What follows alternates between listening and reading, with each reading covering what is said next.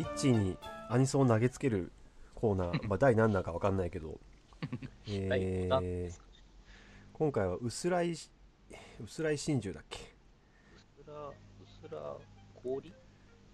そうだね薄らいかな。薄うん、薄いにひらがなのらで氷で薄らいって読んで真珠。うすらいって読むのうん。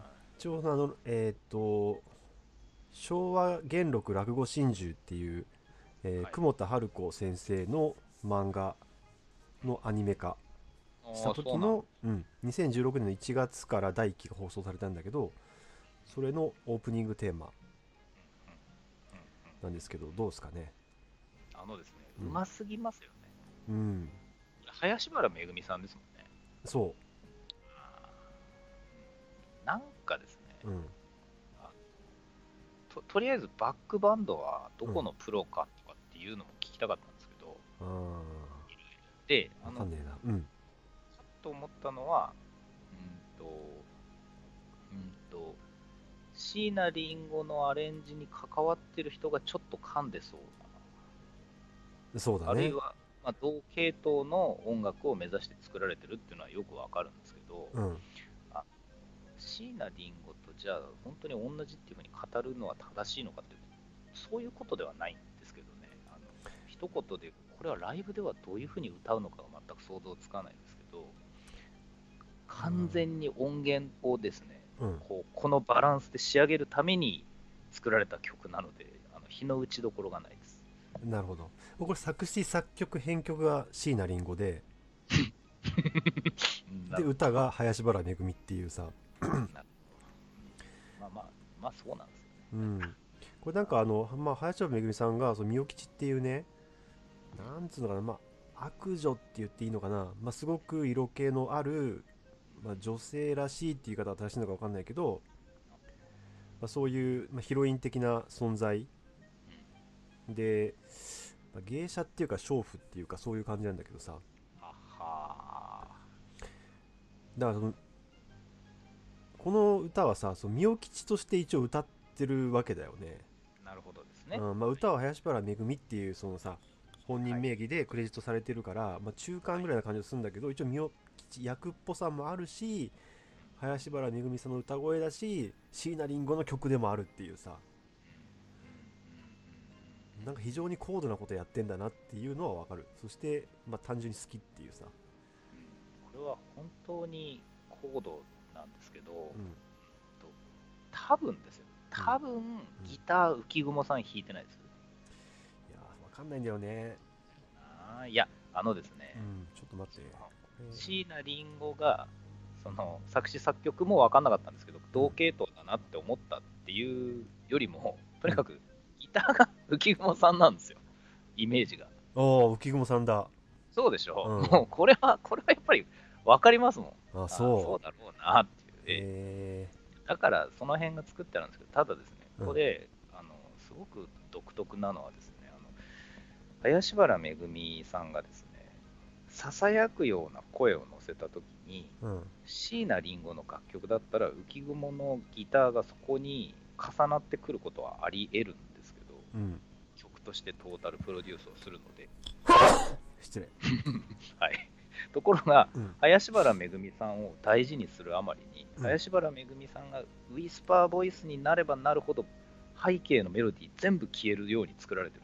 おおなるほどね。バランスをねその後ろに行くようにしてある。そうなんです。だからもうこの人のために作られている感がすごくて、でも感想はすごい椎名林檎というか、まあ、どっちかというと浮雲ギターなんですよ。ああ浮雲ギターね。で、ちょっとドラムとか、そのベースとかキーボードあたりが本当に全部その椎名林檎夫人なのかどうかは実はよくわかんないんですけど、うんうんなんとなくそういうイメージはあり、目指してるのか、なんかちょっとリスペクトがあるのかなぐらいのことを考えておりました。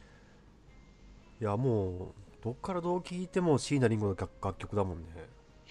も そうれだけはわかる。そうなっちゃいますもんね。そうなんですよ、うんちょっとジャジーで、それこそちょっと対象風の雰囲気そうだね。大正そしてジャズみたいな感じかなですよ。いやう、んすごいな。もうアニソンのくくりっていうのの幅が本当に広いですね。表現の世界なんだな。そうだねなんかまあこの「落語真珠は」えー本編っていうか、はいうん、映像的にも演出的にもそして何よりあの石田明さんがまあ主役をやっててでもう一人が山寺宏一さん。第一期はまあうんそうだねで2人ともかなり長尺で落語をやるんだよね。へえ。だそうなんうんなんか2人ともできるんだよ。それがまず衝撃的な作品だけどね。結構なんかやってる風みたいな感じが多いじゃんこういうのだとさ、大体はそうなりますうんよね。がっちりやってるからね、なんて言うんでしょうね。あの五体の表現を使わずに声だけでうん。アニメに合わせて落語にしちゃうっていうのは本当の落語と比べてまた違った難しさがある気がするんですよああありそうな感じ。それもなんか普通のセリフまあアニメってさもう30分とか、まあ、A パートな A パート流して撮るらしいんだけどこの作品もだから最初セリフのやり取りがあってそこから講座に上がって落語が始まって落語やって降りてきてまた会話するっていうのを全部そのままやるらしいんだよねいえすげえ。それはすごい、うんねすごいな、もう演劇の世界だな。なんかねちょっと計り知れないものがまいやあこの2人ならっていう感じの布陣だったけどね。薄らい真珠ですね。薄ら氷と書いて薄らい真珠、うん。これは多分僕ちょっと後でなんかいくつか調べたりなんかしますねきっと。あそう結構興味がある感じだね、ああいえなんかプロデュース論とかがなんか多分出てきそうだし。あー。まあ椎名林檎夫人だとは思うよ。なのかなっていう、まあ音楽がそうなんですよ。ただうんとさすがに全部わかるほどではないんですね。似たようなのを僕が全部聞き比べてるわけではないんですけど。なるほどね、にしたっても林原めぐみさんってわかるのもすごいなと思いましたけどねうんそうそうそう。ねわかなんかなんだろうねこの。でさいっちさ、はい。ちょっとあの収録中でも収録中申し訳ないんだけど、はい。スカイプのさはい、あのはい音声のこう自動のやつやっぱオンにしてもらっていい？ちっちゃいです。うんちょっと声がちっちゃい。我々のやりやりやりながらこれをうん。あわかりましたわかりました。そうなんだ。オンにした、我々ちょっと待ってください、うん。これをこれをオンはい。あ、はい。あ戻りました戻りましたはいオンにしました。えええこれでこれで戻ってくるんですかねそしたら。えかなり音量は回復した。これで回復した、うん、多分スカイプの方で上げてるんだと思う。さてでですよ、はい。はい。今日はその先週の最後の方に話してたセントールの悩みの話をしようかなと。漫画の。はい。ええ。えー、とまあそうだね。漫画作品。でアニメ化されてて。で、はい。アニメもすごい面白くてねうんうん。なんかそのまたこれが変わってるのはね中国資本なんだよね、えー、作品自体はさ全部日本で漫画は描かれてるんだけどアニメのはいする時の資本は中国から出てて企画とかはね。へえこれなんかこういろいろさ社会風刺的な要素も入ってるわけじゃん SF 作品としてさ。なるほどなるほど。なんかその辺に響いたのか単にまあなんかその担当の人が聞いたのかちょっとその辺よくわかんないんだけどそういうちょっとした裏側もありつつまうん。ああのーまあ、人外者だよね。で主人公はさはい。ケンタウロスなんだケけどうん、ケンタウロスっぽい見た目だよね。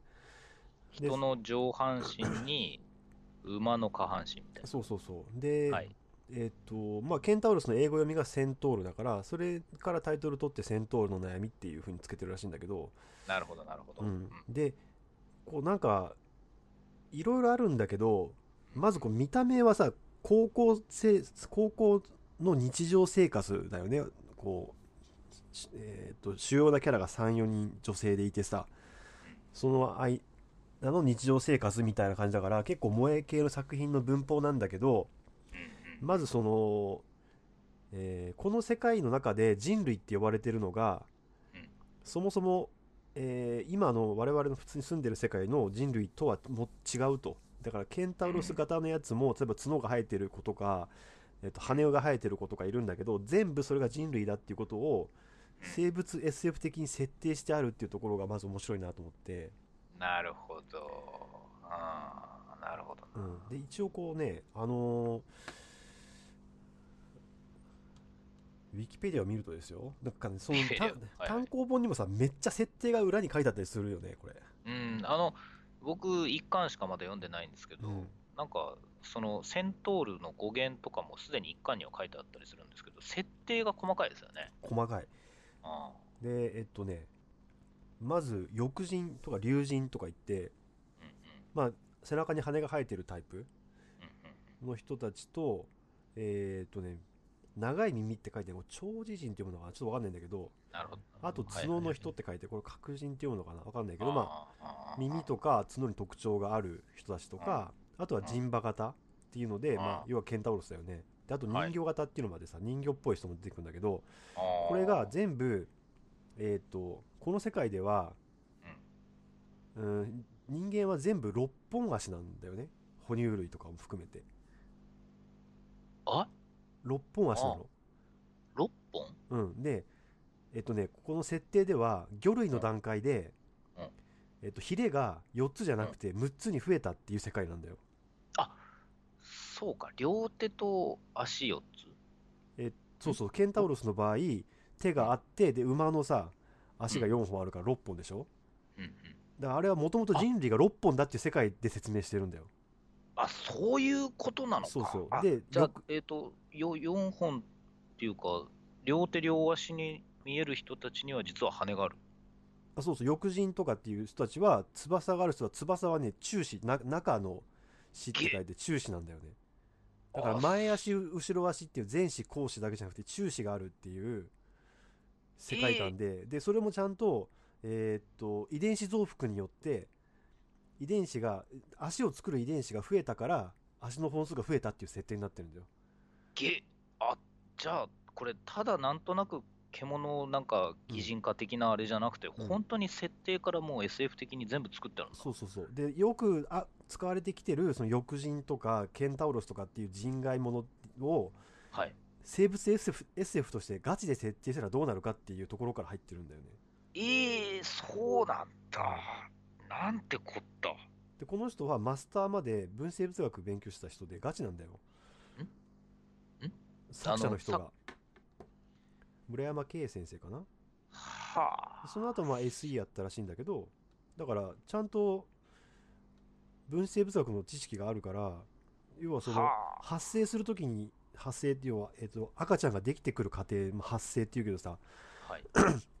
そこにかかる大事な遺伝子があるわけだよねホックスクラスターとかさなるほど。そういっんたものが多分遺伝子増幅によって増えたっていう世界観なんだよ多分ぎえそこは一巻では全く分かんなかったけど、そうか、そうだったんだ。うん。で両生類の段階になって魚類はい六六本足の魚類が両生類に進化してその時に体重を支えるのに優位な六本足の生物が生き残って4本足が滅んだっていう世界観なんだよね、なるほど。だから作中よく見ると犬とかも6本なの足が、マジっすか？うん、で金魚も泳いでんだけど金魚もちゃんとヒレがね6つあるんだよ、げえそうなんだ。うん、すげえ。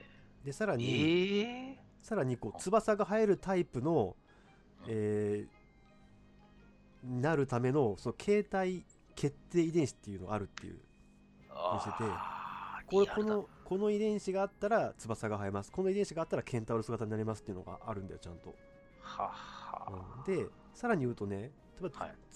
人であったとしても他の形態の遺伝子も持ってたりするんだってただ発現してないって言ってんだよね、あすごい。本格的。うん。おなるほど、うん。うん。でたまに形態が混ざってくる子がいるんだって。翼持ってるのと例えばうん、えっと、長い耳が生えてるみたいなのが2つの形態が同時に発現してくる人はちょっと危険になる確率が高かったりとか体が弱かったりして病気になりやすかったりするんだって。あー一巻だけしか僕読んでないって言いましたけど、うん。1話か2話の中にうなんか1話かな人馬型とん、うん、なんとか型で結婚すると子供の奇形率がそうそうそうそう高いみたいなうん。セリフがしれっと出てきて、うん。なんかその日常系の獣系のファンタジーにしては随分リアルなセリフをここだけぶち込んできたなみたいなことをその時は思ったんですよね。そうなんだよ。うんしかもなんか社会がそれを保証してるみたいな、なんか、あそうそうそう、うん、実際このメインキャラクターたちの一人の妹がそういう子がいてちっちゃい子がいて。国から強制的にね。でさらにさこう社会的な問題というかはい歴史とか社会のことも描こうとしててうん。なんかねこの村山圭先生は最初コミティアで、えー書いててでなんかそのさ出版社のブースがあって持ち込みができるようになってるらしいんだよね、ああ、なるほど、そういうのがあるんですね。うん、でそこで持ち込んでそこからまあ連載に至ったんだけどはあ。最初はね結構ガチのねその歴史大河ドラマみたいなうん。今の設定を使って使って人類がどうやってうん。歴史を歩んできたかみたいなことを書きたかったんで壮大なその要は SF ファンタジーみたいなのを書きたかったんだけどはあその編集者の人の話し合いでうーん日常を萌え系にしましょうみたいな話になったらしいんだよね、え、その編集者は何者ですか？すごいですね。うん、多分こう側をそうやって萌え系で覆ってことによ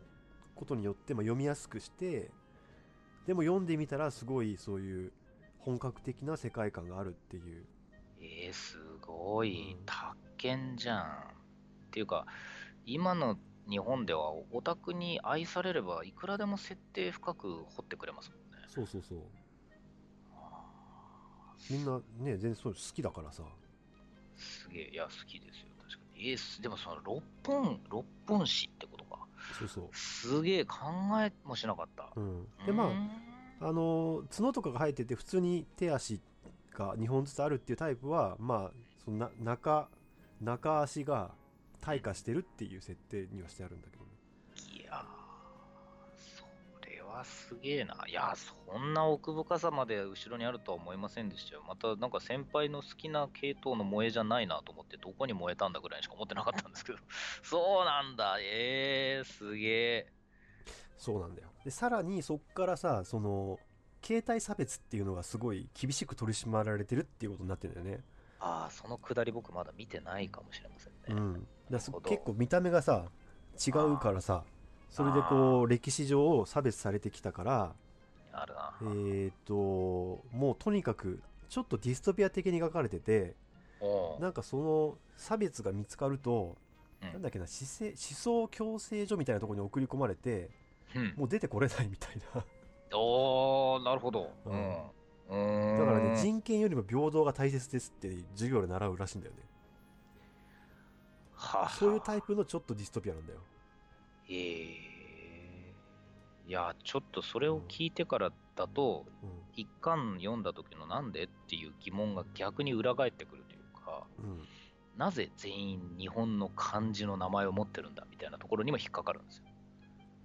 設定が甘いと思ってるうちは、うんうんうんなんで日本人にしちゃうの？みたいな。でも、進化の過程の中で、その六本子のその携帯遺伝子みたいなのが残った後の世界観として完璧に作り込んでる日本だからいいっていう話になると、うん。話別なんですよね。そうなんだよね、そううん。か。、で主役がさ君君君原姫野っていうキャラクターだけどこれがまあケンタウロスなわけだよね、でまあはい。うん、人馬型だけどさ。うんうん。このかこの家系は、えー、とちゃんと武士の家系なんだよね。武家武家なんだよね。なるほど。うん。あれ、やぶさめがどうとか言ってますあそうそうやぶさめやってる。そうだ、そうだ。え日本ではうん。うんと要は人馬型っていうのは権力を持ってて要はえ戦士として侍の家系だったわけだよね。あ、そうか、日本だから。そう。あー。だけどヨーロッパではえっ、とね馬の代わりに人がの乗ってたんだって、あ、書いてた、書いてた。うんうん、だからって要は奴隷だったらしいんだよ人馬型って。っていう設定でさ。うんだからえっ、とその文脈があるからふざけてあその人馬型の子にこうまたがったりするとちょっと姿勢思想強制上行きみたいな。本当にやっちゃダメな差別なんだって。そうか、っていう。そういう意味で書かれてたのか。うんいかにちょっとだけ出るんですよね。うんそうそう出てくるよね。ああ。れはそういう背景があるらしくて日本人の文脈だとまあちょっとおふざけでいいじゃんみたいな感じなんだけどでも西洋社会の流れがあるからもう絶対ダメっていう。えー。っていうか、これそん、そこまで作り込んだものっていう話って、うんと日頃こういう文脈で話するときってほぼワンピースだけなんですよ。ほう。ほう？あのおうあの超有名漫画ワンピース、うん。もう100巻目前ですけど、設定が破綻してないことで有名と言いますか、ああなるほどそういうことか。うん。作者が子供の頃から思い描いてきたもう海賊の物語として、もううん。すごい全体を見ながら細部を書き入れてった結果、なんか連載が長期化してもあまり破綻がないっていう、普通はなかなかそうはいかないわけですが、そうだよね。はい、ただ、うんそうは言っても、大抵の漫画家っていうのは、なんか、なんていうんですかね、手が勝手にキャラクターを喋らせちゃったみたいな、キャラが勝手に喋り出したみたいなことをやってると、設定はだんだんずれてくものじゃないですか、普通は。うんうんうんでも、ワンピースってずれてないんだよっていう話があって、で僕がそれいつも思うのが、あのワンピースの小田栄一郎という人は、うんワンピース書く前にいくつか読み切りは書いてますけど、うん多分もう一生のうちにワンピース以外書けないですよね。まあそうだよね。あれだけのストーリーがあれば。うんうん。で鳥山明が鬼だったのはドクタースランプの後にドラゴンボールをかけてるからすごいんですけはあどはあなるほど。うん。でも実際ドラゴンボール完結してからっていうのは短めの短編以外はやはり書けないというか書かなくてまあ良かったわけです。うんうん。するとこのセントールの悩み書いた人ってのはそれだけ壮大なストーリーを持って、うん。これデビュー作じゃなかったでしたっけ？だって。そうだねですよね。でうん。アニメになってこんな長期連載してたらもう他の書けないぐらいの強烈な設定を持ってるんだろうかっていうのを今まず思ったんですよ。あのね俺実はこのアニメ化した後にねイベント行ったんだよ。それもなんか声優さんが出てるタイプのやつではなく監督と原作者と脚本の人とっていう感じの制作者側のイベントだったんだけどえー、すごい。はいはいはい、うん。そこで言ってたのなんかねうーんそれぞれの国のなんか民族ジョークみたいなのも考えて考えてあるって言ってたよ。ギエその歴史歴史を考えてその文脈から出てくるジョークみたいなのもあるって言ってたよ。ーつまりもう世界観を完全に作りすぎてるから、作りすぎてる。セントルの悩み一作っていうよりも、その世界で書ききれないことをまた別のモチーフにできちゃうんですね。うんだと思うね。なんかあのー実際喋ってるの聞いてもねもう本当に芯からオタクの人だったねはあ、あのーなんつうのかな。うーんそんなに喋るのがうまくないんだよ。だからなんていうかその 他人と文脈を共有しないまま自分の喋りたいこと喋ってるから滑るみたいな感じの人なんだよね。あもうちょほんとこの人本物だと思ったもんそれ見てて。えーいや、がぜん興味湧くな。うん。すげえな。あーそなんていうかそうもうちょっと丁寧に説明すれば面白い話なんだけどあの なんか溢れすぎて周りがついていけないっていうタイプの人だったからあこの人本物だなと思っていいですね。うんうんそんなそんな人が練りに練った話を日常系の側をかぶってこうちょっと萌え感だけ出して実はものすごいハードな設定が隠れてるってそんな人めったにいませんよって言おうと思ってすぐ出てくるのがイスカリューバーなのがムカつきますよね。いやまあでも本当にそうだね。これこの原作者の人とイスカリユバさん村山村山圭さんとイスカリユバさんが会ったらどういう話するんだろうね。対談してほしいな。うん。ちょっと本当に喋ってるとこ聞きたいね。すごいな。多分引用の中でこのモチーフ何回目かかなんで僕らがそういうモチーフ好きなのかもしれませんけど、うん。SF みたいなその世界観を完璧に頭の中とかに書き切った後でその一部を書いてる人に対するリスペクトっていうのがあるじゃないですか。あそうだね。我々には、うんうんうん でも何言ってんのっていうふうに思っちゃう人もいると思うんですけど、うん、うん、まあね。うん、多かれ少なかれ、なんかオタクっていうのはそういうの好きだよねっていう感じがしますけどね。世界観突き詰めてるねっていうところにリスペクトはしますよね。なんとなく。そうだね。うんなんでだろうね。なんなんだろうな、うん。箱庭幻想っていうんですかね。ああまあなそういうのはある。とこの作品少なくともこの作品で言えばディストピアっぽいところもあるし、なんていうか逃避先ではないよね。やっぱ世界を作って箱庭を作ってしまった人に対するリスペクトみたいなのはあるけどね。すっごい全然関係ない、すぐ終わる話なんですけど、あのうん。中学生ぐらいの時にスーパーファミコンでシムシティっていうのあはいはいはい。あれ、シムシティ、僕ですね、当時、うん人口50万人超えたら、うん。なんかスーパーマリオの銅像が立つっていうんで、うん。それを目指してやるんですけど、うん。どうしても48万人ぐらいで止まっちゃうんですよ、人口が。はいはい。うんうん。で、なんか、何時間もやってれば、そのうち行くんですけど、一回セーブすると、うん。なんかロードした時にちょっと人口が減ってとかっていうのを繰り返すんですけどね、へ大人になってからやり直してた時に、意外とあっさり50万パーンって超えたんですよ。おうおうおで、まあ、一つにはそのセーブしやすいとか、なんか時間を長くやりやすいとか、大人の理由があったんですけど、その時ふと思ったのが、ううん。僕、昔、シムシティやってた時って、うん。住宅地帯と工業地帯を隣にしたくないみたいなこだわりが強すぎて、うんうん。自分の作ったゲームの街なんですけど、環境を考えてみたいなね。そう、ストーリーめちゃくちゃ当てはめてて、この電車あはーそういうことなるほどマップの中をちゃんと貫通して隣の街に消えていかないとおかしいとか、うん。ここに道路がゼロなのはおかしいみたいに、その自分の箱庭を完成させることに、なんか異常な情熱があったので、うん。逆にマップの可能性を殺していて、あの50万は超えなかったんですけど、人口を増やすっていう目的のためだけにやれば効率よくやる方法あったのにもっとあったん本当の街を作りたいっていう欲求の方が勝っちゃったってことね。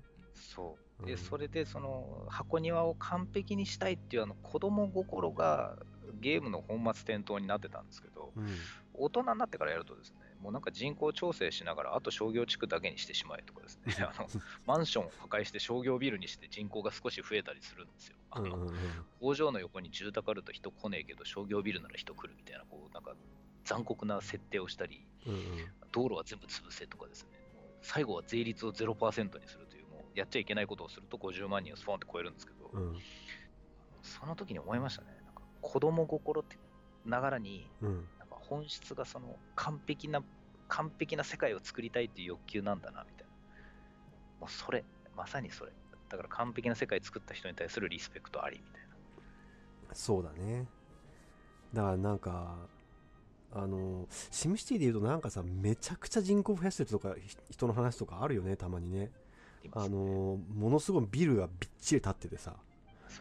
すげえ人住んでるみたいなさ、きっと最近のシムシティはもっと激しいんでしょうね。まあ、まあできること増えてるだろうしねでうね。このなんかうん今今っぽいっていうかこのセントルの悩みでまたもう一つ面白いなと思うのは今さはい結構さデニソワ人とかさ、まあ、それこそあの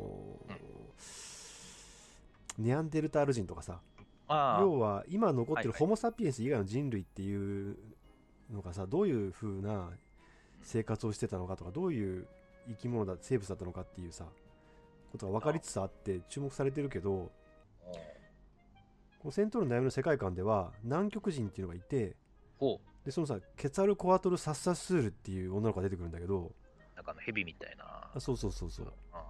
でそその人たちはうんとねどっちかっていうと鳥に近いらしいんだよね。